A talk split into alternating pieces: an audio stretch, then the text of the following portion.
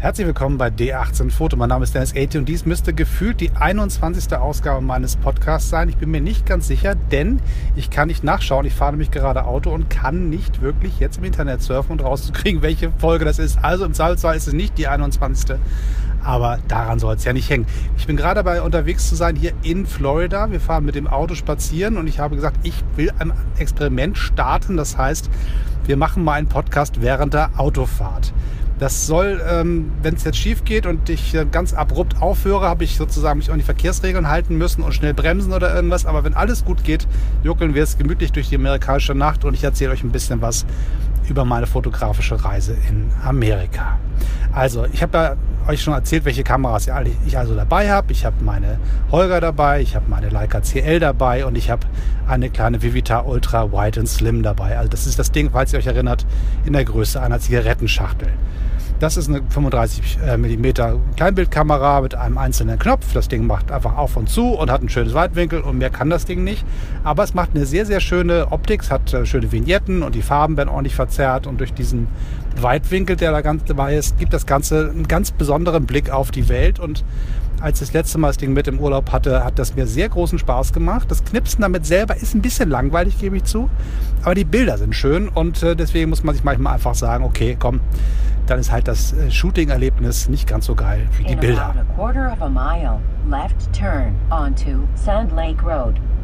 So, das war jetzt die gute Dame Else. Die sagt mir, wo ich längs fahren soll in Amerika. Die wird sich schon gleich wieder melden an der nächsten Ampel. Aber es ist halt, wie es ist in One Take. Wir machen jetzt hier keine Schneiderei. Das Ganze ist jetzt einfach so, wie es sein soll. Ich hoffe, ich biege jetzt hier richtig ab. Ja, es stimmt. So, also die Unterbrechung ist ein bisschen unhöflich, aber damit leben wir jetzt einfach. Das bei der Vivitar war ich gerade. Genau, die Vivitar macht ein schönes Weitwinkelbild von Amerika. Das ist ein großes, weitwinkliges Land. Das ist nämlich alles ziemlich groß hier und dauert alles lange von A nach B zu kommen. Entsprechend braucht man einen breiten Winkel für die Kamera. Das ist natürlich Quatsch. Aber ich finde, dieser Blick, den diese Kamera bietet, sieht so ein bisschen so aus, wie ich mich an meine Urlaubsfotos erinnere, beziehungsweise an die Situationen erinnere, in denen ich sie gemacht habe. Das kann sein, dass es nur in meinem Kopf passiert, aber ich habe irgendwie das Gefühl, wenn ich mir die Bilder zu Hause angucke, bin ich doch ganz nah dran an den Urlaubserlebnissen. Und von daher freue ich mich, dass diese Kamera mit dabei dabei habe. Hier in Florida ist mit dem Fotografieren ein bisschen schwierig, denn das Wetter ist nicht so ganz großartig. Es ist eher Herbst, es ist wahnsinnig warm, aber es ist nass, es ist so ein bisschen grau, es nieselt, es regnet viel. Entsprechend ist das nicht so wirklich Sommergefühl und das Fotografieren macht nur so semi-Spaß. Deswegen habe ich alle meine Kameras in der Tasche gelassen, außer die kleine Vivitar, weil die so schön klein ist und mitkommen konnte. Und da habe ich jetzt einen 400er ISO-Film reingepackt 400 ISO heißt sozusagen ein bisschen äh, lichtempfindlicher und vielleicht kitzelt sie doch ein bisschen was raus aus dem grauen Florida-Wetter. Und ähm, ja, so. Ich sehe gerade vor mir etwas ganz, ganz Spannendes, was ich euch natürlich nicht zeigen kann. Aber neben der schönen dunklen Straße und den vielen Ampeln sehe ich einen monstergroßen roten, orangen Vollmond. Unglaublich schönes Ding. Auf den ersten Blick dachte ich, es ist ja eine Werbetafel, aber das ist tatsächlich der Mond, der da gerade aufgeht. Schade, dass ich jetzt nicht die Möglichkeit habe, euch das Ganze zu zeigen. Im Audio-Podcast ist das ein bisschen eingeschränkt mit der optischen Möglichkeit, aber ich hoffe, meine Beschreibung und meine kurzfristige Begeisterung überträgt sich an euch. So, zurück zum Urlaub. Ähm, wir waren vorher in New York City und haben da ordentlich fotografiert. Auch da habe ich äh, viel die Nacht unsicher gemacht und habe gesagt, ich fotografiere nicht nur tags, sondern auch nachts und habe dafür meine Holger benutzt. Ich habe ja in Berlin schon Nachtfotos gemacht mit der Holger, da habe ich euch auch schon mitgenommen und das äh, hat mir großen Spaß gemacht. Und in New York City dachte ich, wäre das bestimmt eine super Gelegenheit, noch mehr damit zu machen. Und auf die Bilder bin ich sehr gespannt. Die sind jetzt in meiner Tasche mit den belichteten Filmen und warten darauf, nach Hause transportiert zu werden, entwickelt zu werden. Und dann werde ich sehen, ob es was geworden ist. Langzeitbelichtungen sind ja immer so ein bisschen so ein Ratespiel, ob man wirklich richtig gemessen hat, ob man wirklich richtig gezählt hat. Das ist am Ende eine Frage von, hat man nur 20 Sekunden gezählt oder 10 Sekunden oder 4 oder 30. Das ist echt immer so ein bisschen Bauchgefühl. Die App hilft so ein bisschen mit, aber so richtig sicher bin ich mir nie und deswegen müssen wir jetzt warten, bis ich zu Hause bin. ich werde euch auf alle Fälle die Bilder zeigen in einem, äh, ja, in einem Video. Da habt ihr ein bisschen was zu gucken und vielleicht bei Facebook auch nochmal, dass ihr euch die Bilder länger einzeln anschauen könnt.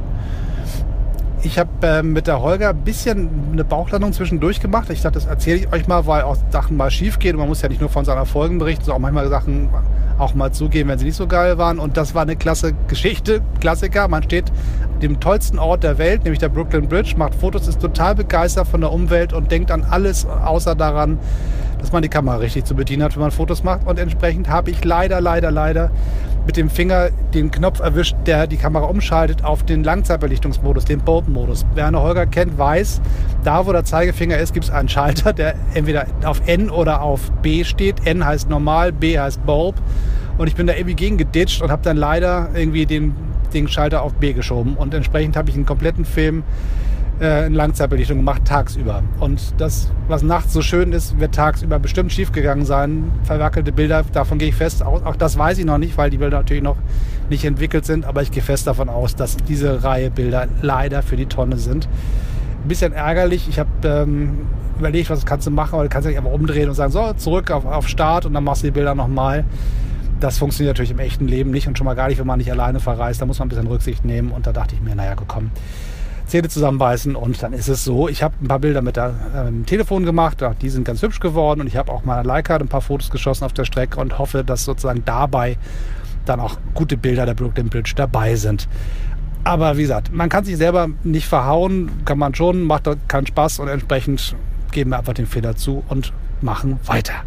So, ich wollte einfach gar nicht so lange mit euch plaudern. Das war jetzt ein bisschen ein Experiment, euch mit auf die Autofahrt zu nehmen, um mal zu sehen, wie das so ist, im Telefon einen Podcast aufzunehmen während der Autofahrt. Ist ein Risiko, dass der Sound nichts wird und dann werde ich euch das auch vielleicht nicht zeigen. Wer weiß. Ich werde auf alle Fälle jetzt entspannt nach Hause jucken, mich auf den Verkehr konzentrieren und freue mich, dass ihr dabei wart.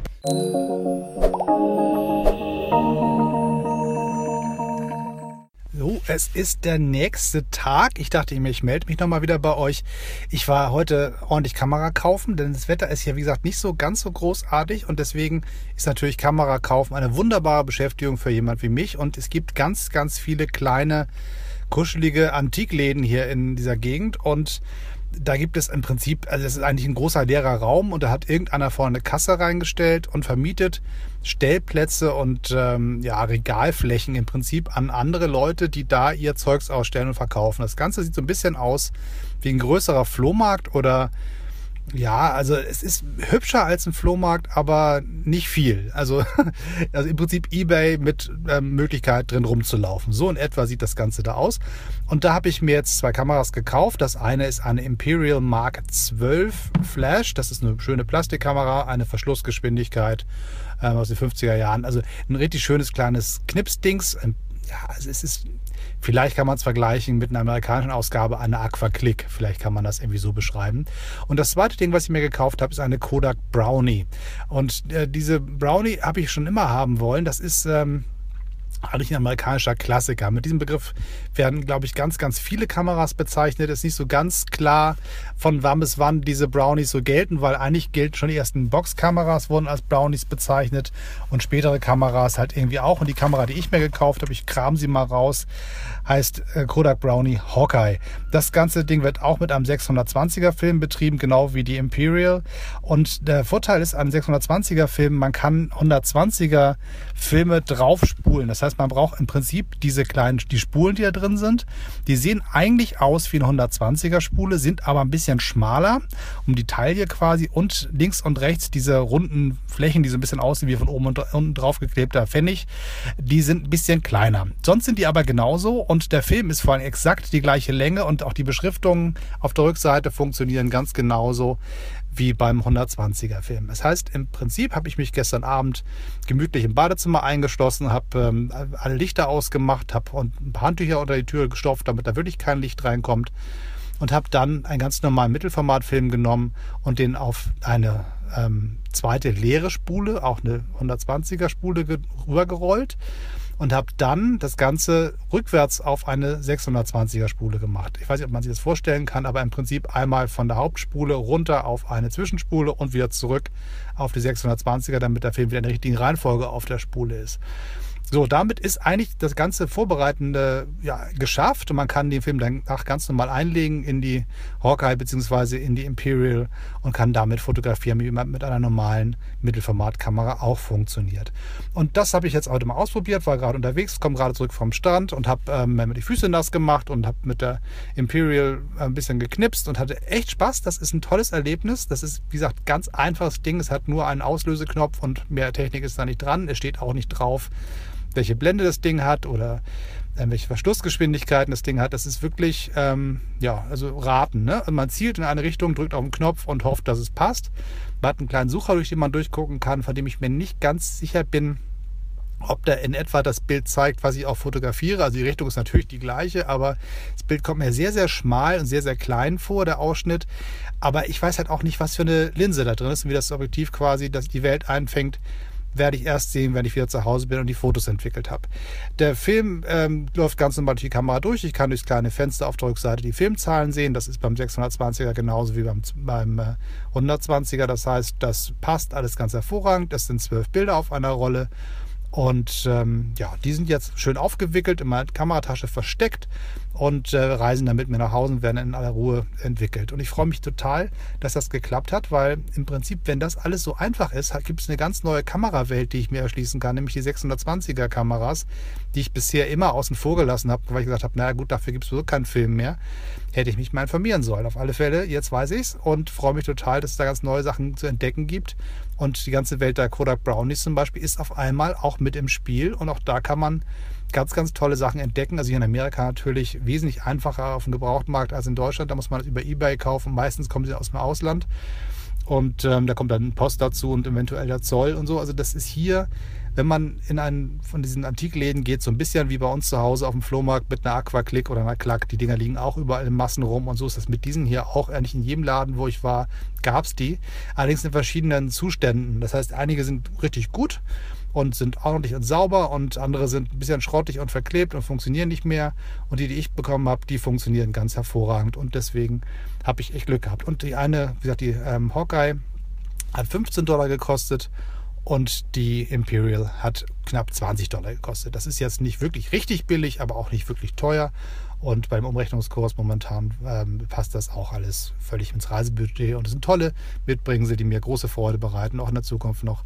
Auf alle Fälle bin ich echt total happy, dass ich es geschafft habe, hier vor Ort noch mit den Film einmal umzuspulen und fotografieren gehen zu können. Denn ich hatte so ein bisschen das Gefühl, ich kaufe jetzt eine tolle Kamera und kann erst damit Bilder in Deutschland machen, weil ich halt erst mich noch kümmern muss, eine zweite Spule zu kriegen und das mit dem Hin- und Her-Spulen, wie das wohl funktioniert, wusste ich auch nicht so genau. Und ob ich Zeit finde zum Fotografieren jetzt nochmal am letzten Tag, wusste ich auch nicht. Es hat jetzt alles geklappt eine große Freude und entsprechend würde ich sagen, ähm, ja, wird jetzt der Film nach Hause transportiert und ich freue mich aber auf die Ergebnisse und naja, und hoffe natürlich, dass die was geworden sind. Das war jetzt sozusagen Teil 2 meiner spontanen aus Amerika Meldung per Podcast. Und ähm, ich habe mich gestern Abend schon für euch verabschiedet, das mache ich jetzt natürlich nochmal und wir sehen uns beim nächsten Mal wieder. Abonniert bitte diesen Kanal hier, erzählt von Leuten davon, was ihr hier so zu hören bekommt und ich hoffe, ihr seid beim nächsten Mal auch wieder dabei. Und soweit, so gut. Weiterknipsen und Tschüss.